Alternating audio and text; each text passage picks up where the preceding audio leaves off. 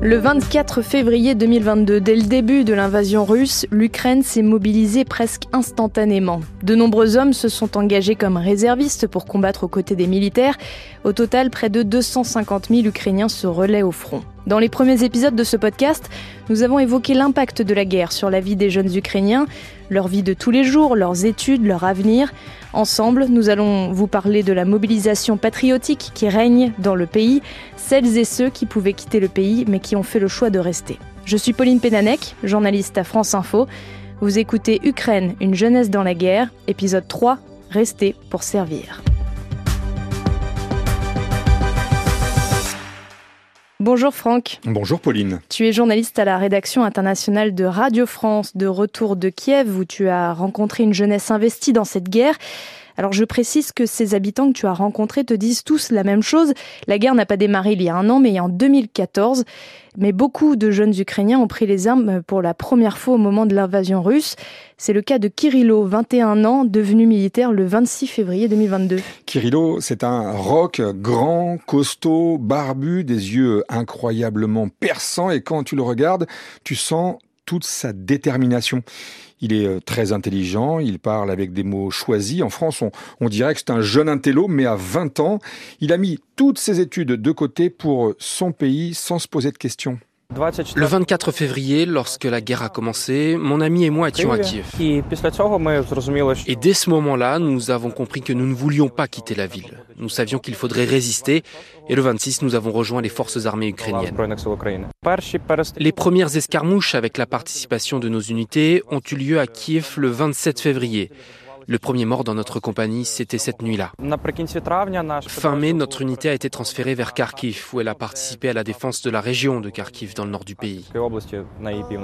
Alors tout ce qu'il te raconte tout à l'heure est extrêmement méthodique et très froid. Je dirais qu'il est euh, froidement décidé et si euh, on demande à Kirilo s'il a envie de retourner au front, il n'hésite absolument pas. J'espère y retourner d'ici une douzaine de jours. Et je connais un grand nombre de gens, pas des militaires mais des civils, qui au cours de l'année écoulée ont vraiment essayé d'aller au front. Car ils avaient compris que leur place était là-bas, même s'ils n'avaient jamais été militaires avant. C'est un peu le sentiment que vous avez eu aussi sur place? Oui, Kirilo, c'est un, un, condensé de la jeunesse ukrainienne et de son rapport au combat, à la mort, de son rapport à la résistance et à l'attachement au pays. Kirilo, il nous a vraiment beaucoup impressionnés. Alors, il y a ceux qui prennent les armes et ceux qui les entraînent au combat. Tu t'es rendu dans une salle de boxe avec Thomas. Et là, euh, on a rencontré Oleg, un entraîneur de euh, MMA. C'est très populaire, euh, le MMA en Ukraine. Tu sais, c'est un sport qui mixe plusieurs disciplines, de la boxe à la lutte, au judo, et tout ou presque est permis. Oui, dans cette salle, il y a un esprit, je ne dirais pas nationaliste, mais un esprit patriotique. Comme presque tous les Ukrainiens, nous nous entraidons. C'est comme une grande famille ici, et nous nous entraidons les uns les autres. Nous avons six entraînements par semaine. Et puis je vais aussi au bataillon de la Légion de la Liberté qui nous aide, et je vais vers eux, je les forme. Nous allons les entraîner au combat rapproché, le sambo, une technique d'autodéfense sans armes. Le patriotisme, il vient se nicher partout désormais. Oui, dans le sport. Et puis le patriotisme, il passe par la langue également, Pauline. Avant 2014, parler ukrainien, c'était, euh, on va dire, un détail depuis euh, l'invasion de la Crimée ou la création des deux républiques autoproclamées dans le Donbass. La langue est devenue un marqueur important de l'identité ukrainienne. On essaie de parler ukrainien, de lire ukrainien. Les spectacles au théâtre se jouent en ukrainien. On assiste à une vraie euh, dérussification du pays. Par exemple, Volodymyr Zelensky, le président du pays, est russophone. Aujourd'hui, il ne parle plus qu'ukrainien, pas forcément parfaitement bien d'après ce qu'on nous a expliqué, mais il progresse.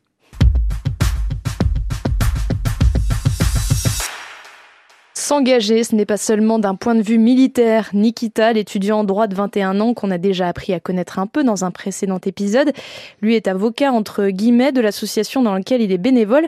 Je dis entre guillemets car il est encore étudiant.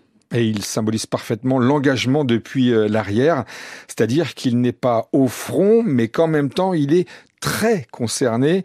Il a décidé qu'il allait s'occuper des autres pendant cette guerre et qu'il allait euh, affirmer son appartenance à ce pays. Notre organisation existait avant la guerre, euh, mais après le début des hostilités, nous avons pris la décision de changer d'activité pour mener cette guerre au plus vite et retrouver nos vies d'étudiants. Le but premier de notre association, c'est de collecter de l'aide humanitaire, de l'envoyer à ceux qui en ont besoin. Nous réalisons également des projets d'aide aux établissements médicaux et nous fournissons également des appareils pour la purification de l'eau. Et l'association de Nikita s'intéresse aussi aux femmes qui sont au front.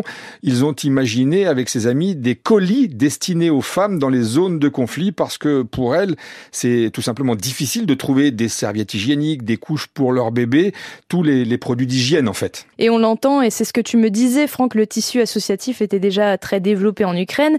Il s'est encore renforcé avec la guerre. Des gens comme Nikita, il y en a des centaines. Oui, et en résumé, Nikita, comme beaucoup d'autres jeunes, se sent concernés par la guerre. Il y a plein de façons d'être militant. Pour participer à l'effort de guerre, on peut déjà travailler, payer des impôts, participer à la vie du pays. C'est le choix qu'ont fait Christina et Liana, deux cousines.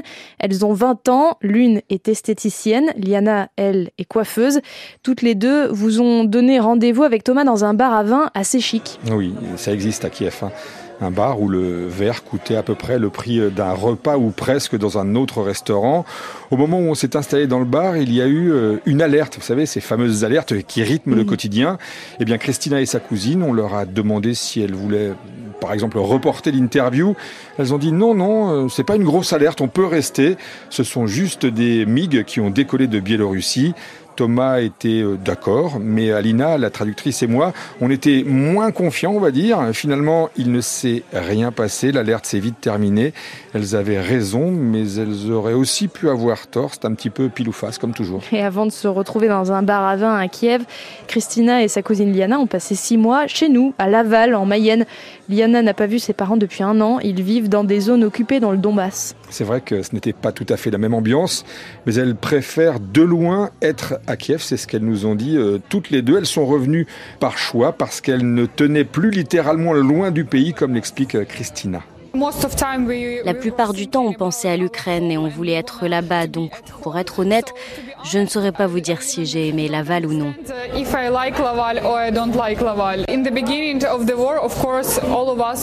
Au début de la guerre, bien sûr, on avait tous très peur. À cette époque, on essayait juste de survivre. On essayait de sauver nos vies. Évidemment, c'est toujours très dangereux ici, mais quand je suis avec ma sœur, avec ma cousine, avec mes amis, ce n'est plus aussi effrayant. Elles avaient besoin de revenir près de leur famille, elles se sentaient comme inutiles.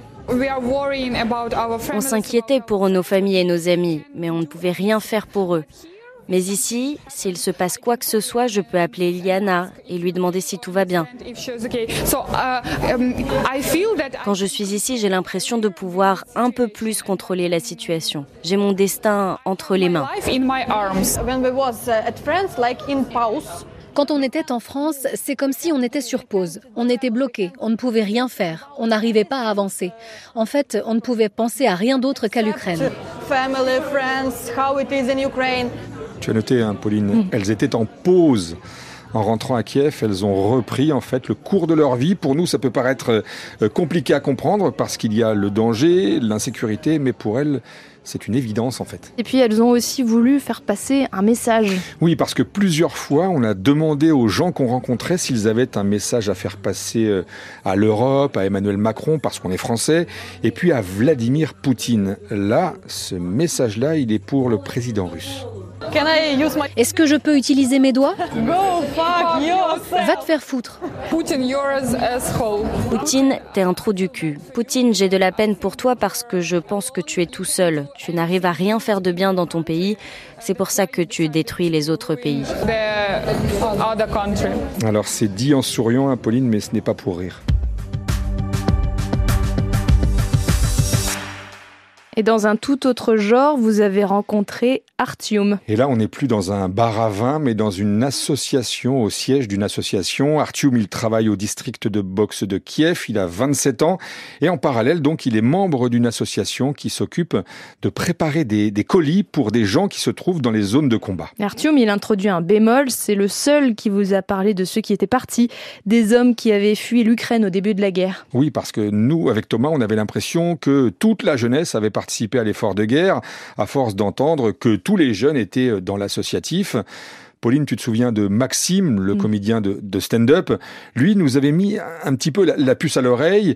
Il y a quand même des dissonances, des gens qui n'ont pas participé à l'effort de guerre, qui sont partis. Et puis, euh, Maxime nous avait aussi expliqué que lui, dont le métier est de faire rire, donc, s'était déjà retrouvé euh, pris à partie parce qu'il n'était pas au front.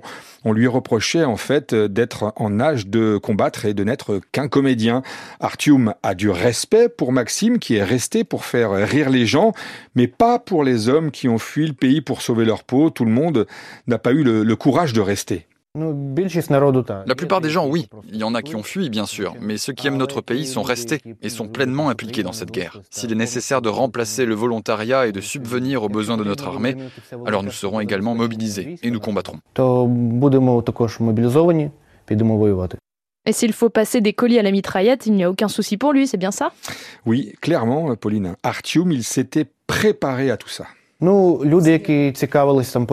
gens qui s'intéressaient à la politique savaient à quoi tout ça allait aboutir. Et moi, j'ai commencé à me préparer à cette guerre il y a 13 ans. La guerre se terminera sans aucun doute par la victoire de l'Ukraine, car la propagande russe ne fonctionne pas ici et personne ne veut les voir ici. Donc même si nos partenaires occidentaux cessent de nous fournir des armes, de nous aider, et que les Russes essaient d'occuper complètement l'Ukraine, ils seront accueillis avec des armes légères ordinaires ou bien par des cocktails Molotov. Artium aussi a fait passer des messages. Oui, un pour euh, l'Europe, pour euh, Emmanuel Macron, il a demandé plus d'aide, expliquant euh, bah, c'est bien, la France est là, mais on ne serait pas contre un petit coup de pouce supplémentaire. Et pour Vladimir Poutine? Là, il m'a dit un mot, un seul. Il avait euh, les mains croisées dans le dos, euh, droit comme un i. Il a laissé euh, un silence après ma question et puis il a dit cours.